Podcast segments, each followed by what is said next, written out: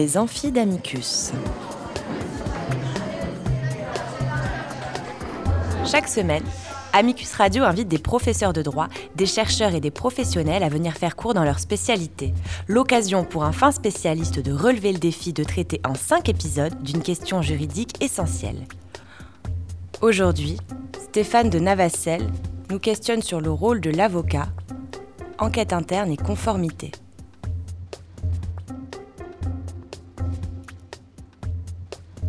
Épisode 3. L'enquête interne, quelle garantie des droits de chacun?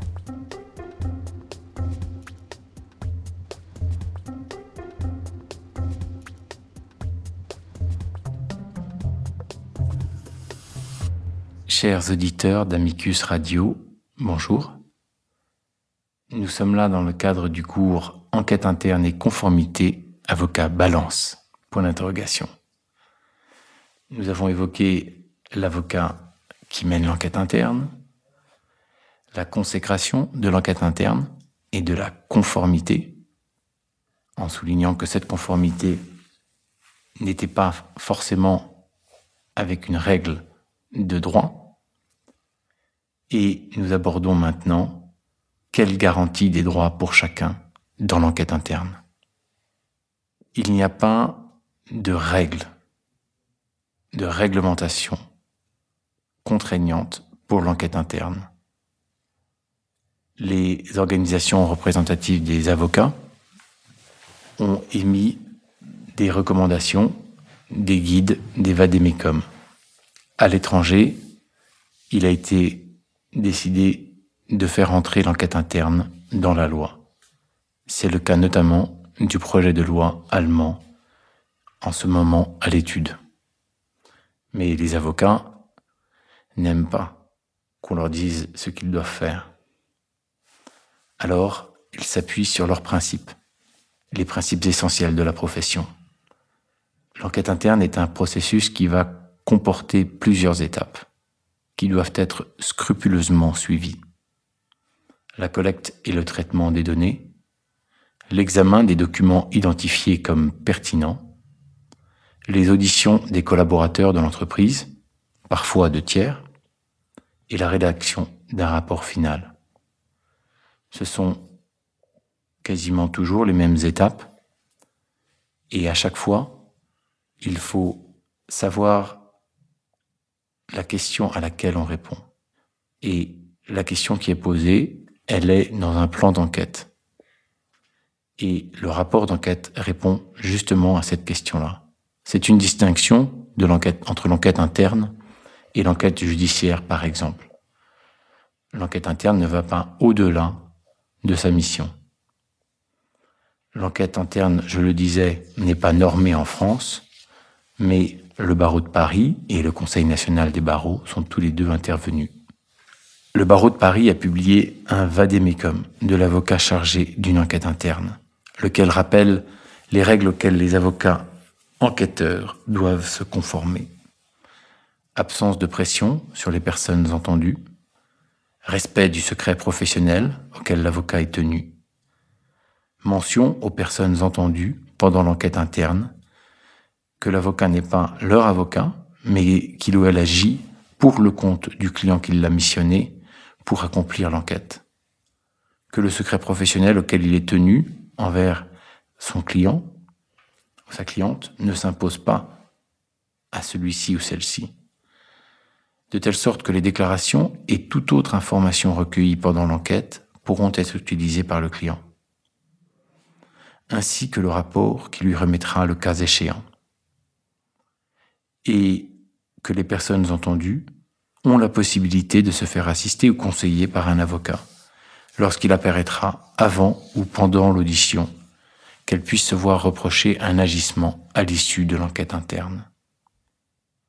De ce compter, le Conseil national des barreaux a émis un guide de l'avocat français et les enquêtes internes qui regroupent un certain nombre de recommandations. Outre ces textes professionnels, il est également appliqué des normes non dédiées à l'enquête interne, mais qui trouvent à s'appliquer. C'est le cas par exemple du secret des correspondances du salarié. Il est établi par l'arrêt Nikon que les collectes ne peuvent porter que sur des données professionnelles. L'employeur ne peut consulter les documents à caractère personnel du salarié, même s'ils sont stockés sur le matériel professionnel du salarié, sans porter atteinte à sa vie privée. On pense aussi, dans la même veine, au droit de la protection des données à caractère personnel notamment. C'est donc tout un prisme de règles et de lois que l'avocat doit prendre en compte.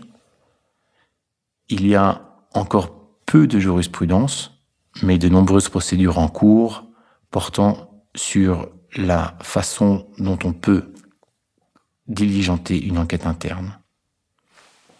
Mais il a pu être décidé que les collectes et les traitements doivent être proportionnés au but recherché, autrement dit à l'allégation que l'on cherche à vérifier. Et je vous rappelle ici le commentaire que je faisais au début de cet épisode portant sur l'impérieux besoin de répondre à une question posée. L'avocat n'est pas un enquêteur de police, n'est pas tenu à un article 40 du Code de procédure pénale, il n'est pas non plus un journaliste d'investigation. Il pourrait être pris en défaut s'il amenait à apporter un rapport qui allait au-delà ou en deçà de sa mission. Encore une fois, l'avocat n'est pas le client. Il n'est que son conseiller dans ce cas. Outre les normes que je viens d'évoquer, l'avocat doit respecter les principes essentiels de conscience, d'indépendance, d'humanité, de loyauté, de délicatesse, de modération, de compétence et de prudence. Il doit également garantir l'intégrité et le sérieux dans l'enquête interne. Ainsi, il doit, en tout premier lieu, identifier le représentant de la personne morale, qui sera son interlocuteur, et s'assurer de l'absence de conflit d'intérêts avérés ou potentiels entre ce dernier et la personne morale.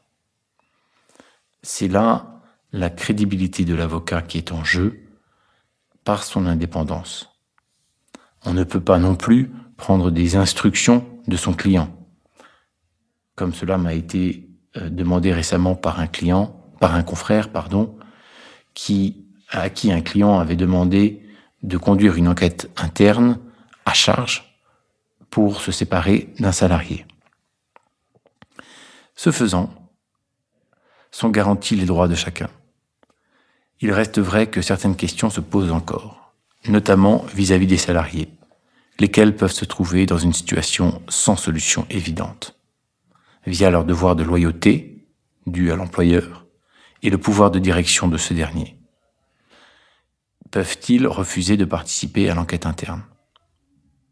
S'ils ne peuvent pas refuser de participer, peuvent-ils refuser de répondre aux questions? Ils peuvent être dans une situation où ils se voient contraints d'accepter ou se sentent contraints d'accepter sans que ce soit dans leur intérêt. La question du droit au silence, du droit à ne pas s'auto-incriminer, notamment lorsque l'enquête interne a lieu dans le cadre d'une coopération avec des autorités.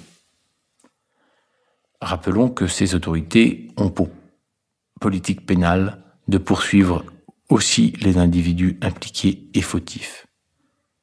C'est avec ces sujets en tête que les autorités euh, allemandes ont travaillé avec le Parlement à mettre en place des garanties des droits fondamentaux dans l'enquête interne.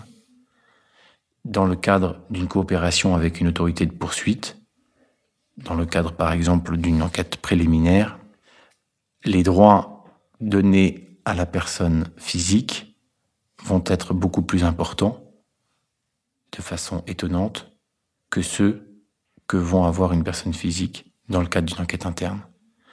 Et c'est là où l'avocat doit prendre toute sa place d'auxiliaire de justice dans le respect des principes évoqués à l'instant.